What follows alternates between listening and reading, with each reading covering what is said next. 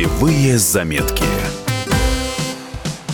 Здравствуйте, в студии Валерия Лысенко. Ассоциация туроператоров России составила рейтинг самых загруженных городов мира. В тройке лидеров по числу туристов оказались тайские Пхукет и Паттайя. Между ними в списке поместилась испанская Пальма де Майорка. В пятерку переполненных путешественниками городов также вошли Барселона и Париж. Но больше всего россиян волнует турецкая Анталия. И дело здесь не в рейтинге Атора, в нем она находится аж на 16 месте, а в том, что наши путешественники на себе ощутили перегруженность этого города города. Выбирать отель на осень приходится из того, что осталось. Ажиотажный поток вынудил многие туркомплексы Анталии остановить продажи. В этом году в Турции стоит отличная погода для октября, поэтому спрос вырос на 20%. Почему все больше россиян выбирают турецкие курорты, рассказал вице-президент Российского союза туриндустрии Юрий Барзыкин достаточно универсальный турпродукт по инфраструктуре, абсолютно достойные туристские комплексы, которые включают в себя различные виды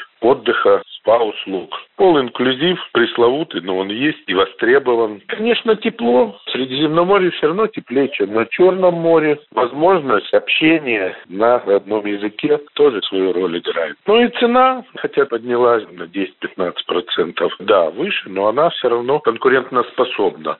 Но на Турции свет клином не сошелся. Есть много отличных мест, где можно провести отпуск не хуже. Например, отличная альтернатива – Черногория. Сейчас там тоже стоит неплохая погода. Можно не только прокатиться по побережью Адриатики, но и успеть искупаться. Билеты в октябре из Москвы в Тивот и обратно стоят от 8 тысяч рублей. Так как сезон позади, цены на жилье падают. Не разоритесь.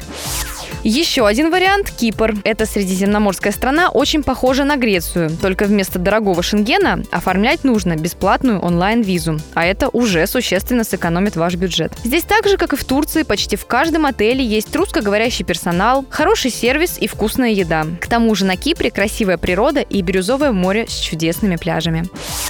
Погреться на солнышке и насладиться теплым морем можно и в Тунисе. Причем тур будет стоить не дороже, чем в Турции, если даже не дешевле. Неделя все включено на двоих обойдется около 55 тысяч рублей. Сервис в Тунисе на европейском уровне, но учтите, что здесь очень мало или практически нет шумной и веселой анимации.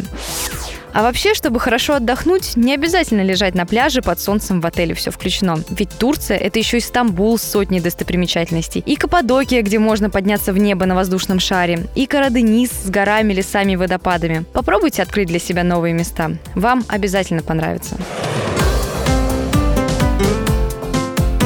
Путевые заметки.